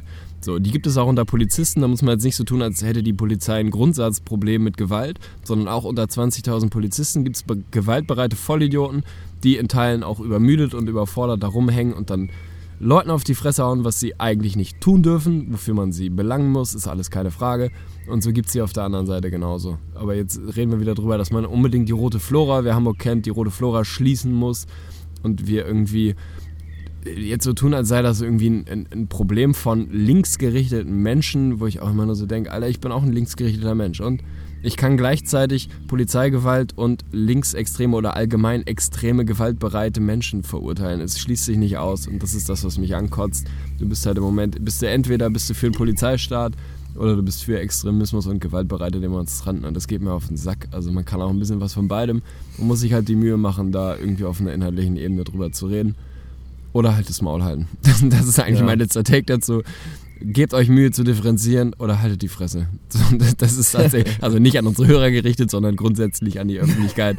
Wer nicht dabei war, wer nicht weiß, was da passiert ist und wer keine, keine Lust hat, sich die Mühe zu machen, sich ein bisschen differenziert mit Themen zu beschäftigen, der soll den Mund halten.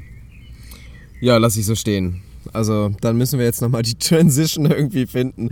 Und dann machen wir jetzt einfach mal Stimmung. Ganz, ganz Ast rein, wirklich mit der Rückhand. Mache ich jetzt mal hier einen, einen schönen Beidhändig Cut. oder einhändig? Einhändig. Ein- ich mache jetzt oh, hier wirklich schön. einhändig einen ganz glasklaren Cut und sag, warum muss ich dir jetzt die Wurst aufmachen? Also ich muss jetzt hier, das sind die Aufgaben eines Ehemanns. Ne? Ich muss jetzt die vegane Beefy, muss ich hier jetzt aufmachen und ich hab's, ich hab's geschafft.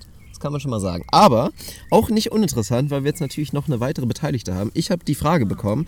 Ich glaube, der gute Fight Fun Feizen war, der sich natürlich auf mich bezieht, als inzwischen Volleyballer und die Theorie in den Raum gestellt hat, dass Volleyball ein Mädchensport, Fragezeichen. Da hat er natürlich meine Meinung dazu gesucht und hat gesagt, dass er das ganz ehrlich, er als Basketballer, bei ihm in der Basketballmannschaft, da sieht man das so an, sagt, dass das Handball der Sport für die Assis ist, da bin ich voll dabei. Das stimmt. Nein, Veto, Nein, nein, ist Veto. so, nein. Also so wie ich das kenne, sind, ach, Handball eigentlich, weiß ich auch nicht. Ich weiß gar nicht, wie ich die einschätzen soll, so die Trampel. nein, Quatsch. Nein, absolut. Nein, ich weiß, dass viele Handballer unter unseren Hörern sind. Das war jetzt wirklich nur absoluter Spaß. Aber das ist, eine, also dass das Schwachsinn ist, eine Sportart zu generalisieren, ist, also ist ganz klar.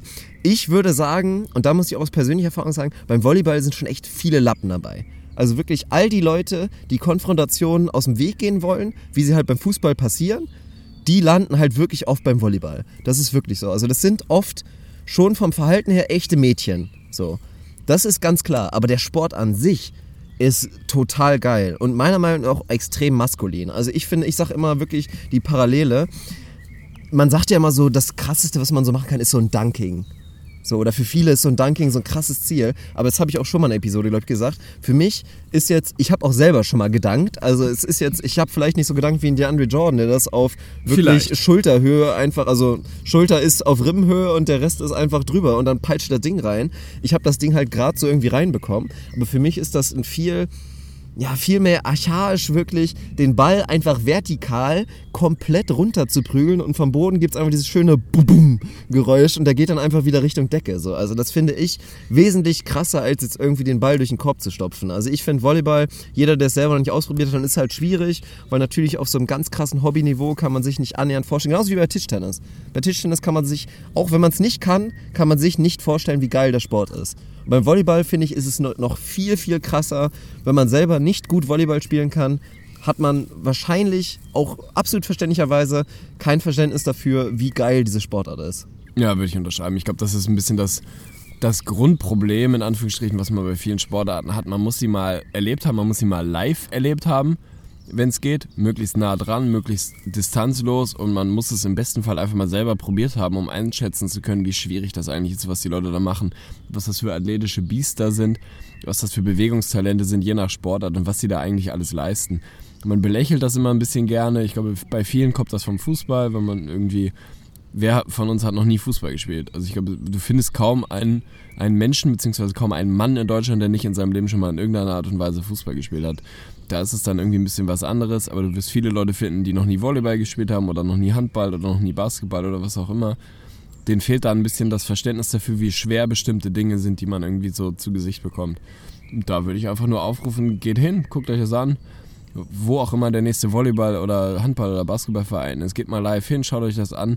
Da relativiert sich relativ schnell eine ganze Menge. Dass man merkt, was das eigentlich für heftige Sportler sind, egal ob man die Sportart geil findet oder peng.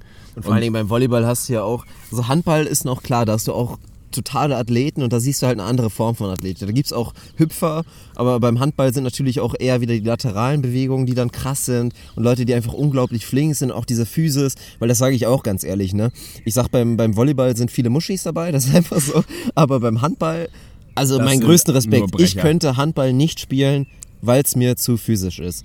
Wirklich diese, also diese Klemm, also immer sich dieses ständige Halten und immer hast du irgendwie eine Hand dran und diesen ständigen Kontakt finde ich wirklich, ja. Und dann wird gekniffen und sonst was und da gibt's immer fiese Tricks, kennt ihr sicherlich alle, alle Handballer. Das wäre mir zu krass und ich finde das auch wirklich heftig. Also nur noch heftiger ist, glaube ich, echt Wasserhandball. Also wirklich dieses, Wasserball. ja, ja, ja, Wasserball, weil du es halt nicht sehen kannst und die Leute noch mehr dürfen. Also, aber das wäre mir zu krank und da habe ich auch einen Respekt vor.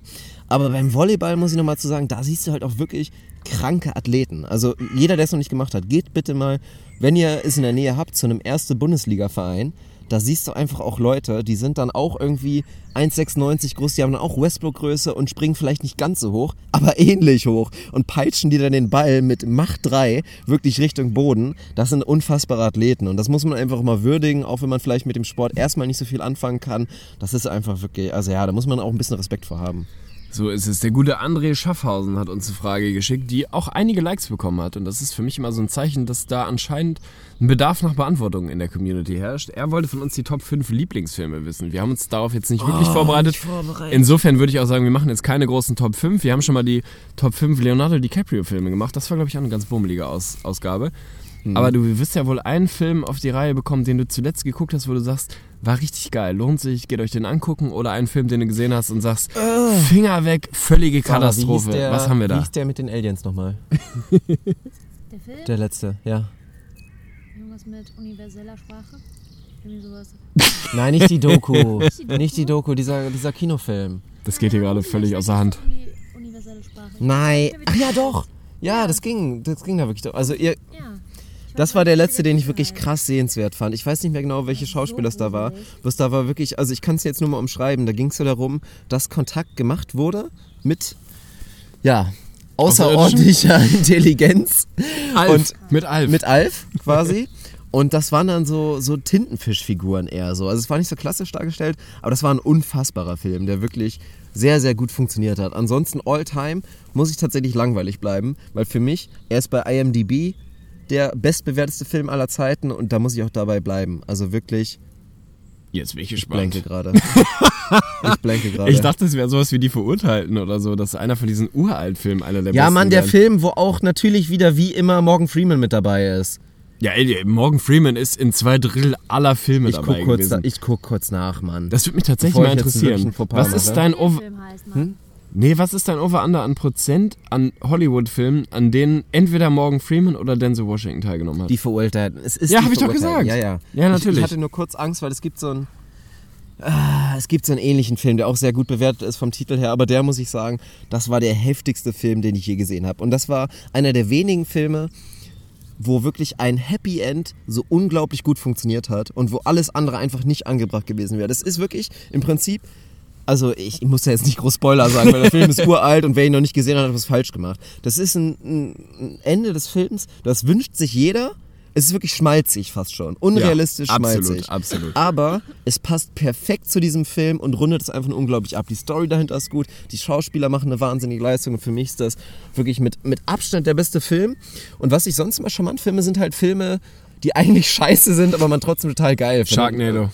Nee, das geht ein bisschen zu weit. Aber ich muss sagen, zum Beispiel ein absolutes Highlight, den habe ich bestimmt auch, boah, den habe ich bestimmt zwölfmal geguckt, gerade so in der Jugend. Hat ein bisschen was mit Basketball zu tun, weil es tatsächlich Basketball ist. Ai, mega. Der Film, mega. der, der Macher von South Park, unglaublicher Film. Also wer den nicht geguckt hat, wirklich sau, sau lustig. Unbedingt auf Englisch gucken, auf Deutsch funktioniert er nicht annähernd so gut. Aber das wäre für mich so ein Geheimtipp. Filme, das wollte ich auch demnächst mal aufmachen in unserer Talkgruppe. Filme, die bei Ja, IMDb unter sieben Sterne haben.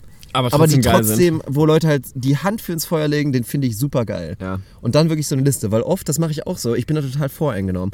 Immer wenn ich einen Film gucke oder auch Sarah sagt, hier wollen wir nicht mal den gucken, dann sage ich immer so, äh, ja, okay, wart mal. Ich guck dann bei gebe ich, gebe ich kurz bei IMDb ein. Wenn ich dann sehe 6,3, dann denke ich mir immer direkt so, boah, boah nee, Aber das lohnt auf, sich nicht. was ne? ist dein Over-Under bei IMDb? Ab wann du sagst, den Film gucke ich jetzt, weil der ist tendenziell gut und ab wann nicht? 6,5? Ist das die Wenn Benchmark? er neu ist, wenn er ganz neu ist, weil da sind, es ist immer so ein bisschen inflationär, so ganz neue Filme sind da gerne ein bisschen überbewertet, Mhm. muss er schon über sieben liegen. Uha. Also ein ganz neuer Film muss über sieben liegen, sonst gucke ich ihn nicht. Bei älteren Filmen ist ein bisschen was anderes. Also ich glaube, ab 6,5 kannst du im Durchschnitt einen Qualitätsfilm noch finden. Ja. Also es ist möglich, gerade ich finde auch manchmal so, auch so stumpfe Action. Also manchmal sind so, so klassische Hollywood-Action-Filme, die dann so mit 6,7 bewertet werden, sind einfach geil, je nach, je nach Setting. Wenn du halt keinen Bock hast auf einen super deepen Film, der jetzt irgendwie Sinn macht, irgendwie, dann, dann kann der halt trotzdem total geil sein. Also je nachdem, was du erwartest, würde ich sagen. Ja, bin ich auf jeden Fall dabei. Ich muss mal ganz kurz nachgucken, weil ich bin auf jeden Fall kein, äh, kein Filmexperte. Das, glaube ich, haben die letzten Jahre auch so, so mit sich gebracht. Ich kann da auch jetzt Die Leo-Filme sind vorne dabei auf jeden Ja, Fall. ich kann keine großen Empfehlungen geben. Also ich glaube, der Film, der mich am meisten einfach weggeflasht hat in meinem Leben, muss man einfach mal ganz stumpf und langweilig sagen, war für mich Inception. Das war für mich einfach ein, ein Ereignis, diesen Film zu sehen. So dann natürlich dadurch, dass ich Batman bin nachts und deshalb auch ein bisschen müde ab und an mal im Podcast bin. Das schockierte Sarahs Gesicht von Sarah. Ein sensationeller Blick. Ja, der eine oder andere wird, wird mich mal gesehen haben im Einsatz. Ähm, ist natürlich The Dark Knight, der klassische mit Heath Ledger, Rest in Peace, war ein, ein überragender Film. Die Verurteilten ist, glaube ich, auch der beste Film aller Zeiten, auch wenn ich mit Superlativen bei Filmen echt äh, vorsichtig sein würde. Sneaky. Under the Radar, einer der geileren Filme meiner Jugend, den ich mal geguckt habe, war tatsächlich Napoleon Dynamite. Ich weiß nicht, ob du ihn kennst. Mhm. War so ein bisschen so ein, so ein amerikanischer Teenie-Film, so absolut stumpfer Humor, aber ich fand ihn sensationell. Das. Ein Film, den ich noch auf der Rechnung habe, tatsächlich, den ich unbedingt gucken muss, der sehr gut sein soll, ist Anchorman. Also gerade der erste. Oh. Ich glaube, es gibt ein paar mehr, Oh. habe ich noch nicht geguckt. Ohne Und Scheiß, halt, halt, halt, Hand für ins halt, stopp, halt, stopp. Ich Ja. muss noch eine Sache sagen. Ein Film, den ich letztens, halt, stopp, was ist mit mir los? Warum sage ich halt, stopp?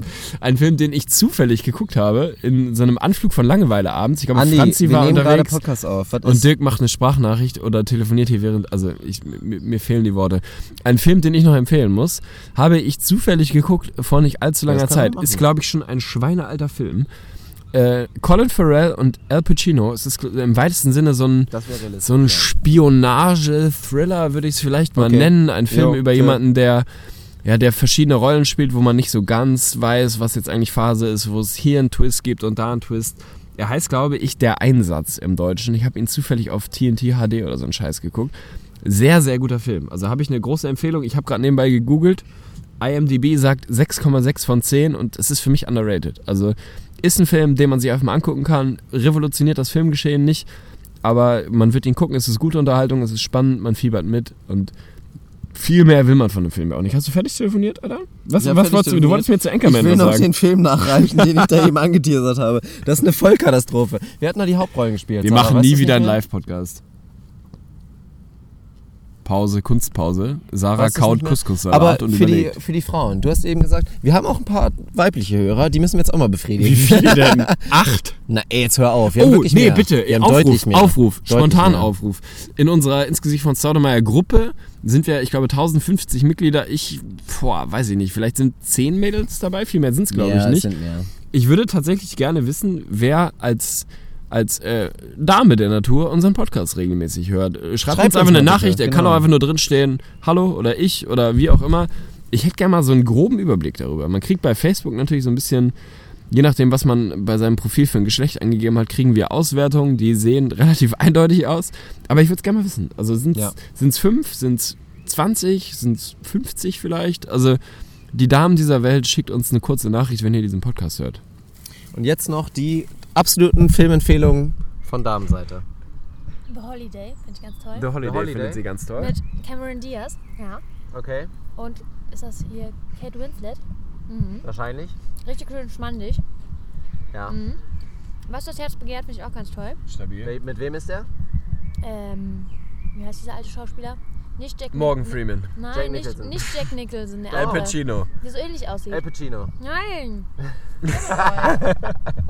Weiß ich nicht. Der Der Podcast ist auf jeden Fall geil. Und noch? Sonst noch was? Ich muss noch kurz was sagen. Benjamin Button. Ja, Benjamin Button, guter super Film, Film. guter Film. Sarah, deswegen ist auch ein Hauptgrund, glaube ich, warum ich sie heirate. Mit Joe Black. Oh, Ja, ich hab's, wollte es auch gerade sagen. Sie steht auf Brad Pitt, aber ich auch, von daher ist das okay. Aber nur in dem. Ja, Sarah war sehr leise gerade. Das regeln wir im Nachhinein eventuell nach. Ich habe tatsächlich auch ein, äh, äh, manchmal, also je nach Tagesform, ein Fable für Frauenfilme. Also ich habe vor kurzem, ja natürlich, bei dir ist das auch gerechtfertigt. Ich habe vor kurzem mal wieder, äh, Okay, Gott, wie heißt Warte. der? Vier Oh, Hochz... Hallo, lass mich doch mal ausreden. Hallo, wir müssen auch mal unseren Gast würdigen. Ja, okay, wir unseren Gast. Neuer, neuer Filmtipp? Okay, ja, heißt der oder nicht? Das war okay, wirklich ein Ja. super Oh, Film. Keine Ahnung, wie man das Der ist neu. Netflix Exclusive. Okay, Ja, glaube ich. Also es ist asiatisch geprägt. Ist wirklich ein schöner Film, weil einem das den Einblick so ein bisschen gibt. Also ich will jetzt hier nicht missionarisch wirken, aber natürlich als sich vegan ernährender Mensch habe ich da so ein bisschen Agenda vielleicht hinter. Aber das ist ein schöner Film, der so ein bisschen Blick darauf macht, ja, wie das halt alles so läuft, so sagen wir mal so, ne? Mit der Fleischproduktion, und inwiefern man da ein Tier hinter sieht oder nicht. Also in dem, da muss ich sagen, finde ich es sehr, sehr schön, wenn du siehst, da wird viel Geld in die Hand genommen und da ist ein Plan hinter irgendwie. Also da wird nicht nur ein schöner Film gemacht, sondern es bietet vielleicht auch so einen kleinen Mehrwert, um auch Leuten zu zeigen, die vielleicht sonst nicht den Zugang haben durch soziale Umgänge oder was auch immer, wirklich aufzuzeigen, das ist nicht nur irgendwie ein Stück Fleisch und ein Stück Lende oder ein Stück Haxe, sondern da steckt auch eventuell ein Tier hinter, was man unter anderen Umständen vielleicht sehr, sehr gern mögen würde und wahrscheinlich nicht verspeisen würde. Ja, stabil. Das waren unsere großen Ja. Filmempfehlungen hier mit unserem Gast. Sehr unvollständig, das müssen wir natürlich, das reichen, das reichen wir nochmal nach. Aber ich glaube, das hatten wir auch schon mal so ähnlich. Also Der Toten Dichter ist auch gut. Club der Toten Dichter ist scheinbar auch gut. Ist gut, Ja, haben wir auch alles geguckt. Robin Williams, guter Mann. Ja. Also ich würde auch behaupten, Peter Pan. Abbruch, Das ist richtig geil. Peter Pan, wir sind schon bei Peter Pan angekommen. Also. oh nein. Aber hier, dieser Dory-Film ist total scheiße, oder? Ja, auf jetzt. Den will keiner gucken. Gut, also. Gut, es, ist, es wird dunkel, die Sonne ist offiziell weg. Wir haben jetzt, ich gucke auf die Uhr, wir haben 20.14 Uhr. Wir haben gleich noch was vor. Ja, ich glaube, wir werfen noch ein paar Körbe, vielleicht Genau. je nach Wetter. Wir gehen noch auf den guten alten Nike Court in Köln. Jeder, der den kennt, wird jetzt wissen, worum es geht. ja, du gehst nicht auf Nike Court, Sarah, wahrscheinlich. Obwohl, du kannst gut Dreier werfen, oder? Sie hat mega den Dreier. Die Sarah schießt 35% Dreier. Ja, das ist gut. Und ja, awkward Ending, awkward Ending. Nee, also wir machen das Ding jetzt dicht. Also ich hoffe, heute ist es gefallen. Uns hat es auf jeden Fall riesen Spaß gemacht. Von daher ist es uns in letzter Konsequenz auch eigentlich völlig egal, wie es euch gefallen hat. Wir machen den dicht. Wir haben noch eine letzte Hörerfrage. Eine letzte Frage, Eine das ist letzte. Hörerfrage. Richard Mosek. Die Lottozahlen für Samstag. Sieben. Nein! Das ist Nein! verrückt. Das ist verrückt. Also, Warte, elf. 7, Elf. 11 und jetzt, warte. 3, 2, 1. 22. Oh, schade. Okay, 7, 11, 19, 20. Wie viele gibt's überhaupt? 6 aus 49 plus oder so, ne? Wir haben jetzt 4. Also 7, 11, 19, 22. Jetzt nochmal wieder kleiner werden, eine 2? Nee, man, man sagt das doch Nee, der, der Größenordnung Ja, nach. 49. Nein, dann haben wir keine mehr dazwischen. Nee, mit 7, 15. 11, doch, die werden immer so vorgelesen dann. Also 7, 11, 19, 22, 49 ist die letzte, dazwischen wird eine 34 reingesqueezed. Zusatzzahl ist die drei. ist die 3. Also, falls jemand Lotto spielen möchte. Ja. dankt uns zu späterer Stunde, teilt Direkt, euren ey, Gewinn mit uns, wir freuen uns. Wenn da jetzt tatsächlich einer mit Millionär wird, dann gebt uns halt bitte so 10%. viel. 10%. Ja, 10%. Jetzt Das ist ein fairer ehrlich. Deal, das ist ein fairer Deal. Das wären 100.000 Euro für uns. Junge, Junge, damit könnten wir Ja. locker vier Wochen leben. Sensationell. Lottozahlen für Samstag haben wir auch abgehakt. Gut. Ich habe noch nie Lotto gespielt. Hast du schon mal Lotto gespielt? Ja. Verrückt, hast du was gewonnen? 150 Euro gewonnen. Was? Okay. 150 Euro gewonnen. Was hast du damit gemacht? Die habe ich meinem Papa gegeben. Da war ich 10. da, war ich, da war ich, keine Ahnung, 14 oder so. Das ist. Das Ja, nett, ne? Okay, wir brechen Und die Elf war auch dabei. Meine? Trikotnummer, die 11. Geht immer. Natürlich war die Elf dabei. Die Elf ist überall dabei. Wir brechen den Laden jetzt ab hier. Off-Topic-Podcast, Episode 131 ins Gesicht Also, von Staudemeyer, ja. der Vögli. Mir hat's großen, großen Spaß gemacht. Wir könnten öfter halbnackt in der Sonne liegen und Podcast-Episoden aufnehmen. Können wir jetzt endlich mal uns ja, mal zieh doch jetzt endlich mal nach Hamburg, Alter. Köln, Mann. Komm Nein, einfach nach Mann, Köln. Hamburg. So, da gibt's auch viel zu entwickeln, Alter. Ich sehe hier die ganzen. Ja, ich das guck ist nach ja- Ossendorf und da kannst du auch viel Entwicklungshilfe betreiben. Ich wollte gerade sagen. Ja, das glaube ich wohl. Ja, hier das kann ich mich ehrlich. austoben. Also da gibt's Jobs. Von daher, wir machen das Ding dicht. Ich schneide. Das Nicaragua aus Deutschland ist Köln. Altes, Wollen- altes wollen chinesisches Sprichwort. Nein. Okay, ich hätte es gemacht. ähm, ja, gut. Nee, vielen Dank. Hat mir, also mir hat es Spaß gemacht. Sehr. Danke fürs Zuhören. Äh, ja. Shoutout geht diesmal mal raus an Serhan. An Serhan. Ja, und an Emim. Und an Emi mehr. Also, Emi? ja, Der ja, der Ja, heißt ja. müssen wieder Oh ja, an unseren behinderten Wellensittich, den wir zu Hause wieder gepflegt haben. Ey, ich hoffe, du der bist ist auf einem guten Weg, der, Wir, der, wir sehen der uns Junge ist bald wieder. guten Weg. Also, ich, ich mache einfach Intro-Auto wieder. Wir sehen uns beim nächsten Mal. Dann wird's wieder eine normale Episode. Keine Sorge, haut rein. Haut rein. Gut, hat nicht geklappt. Took him up for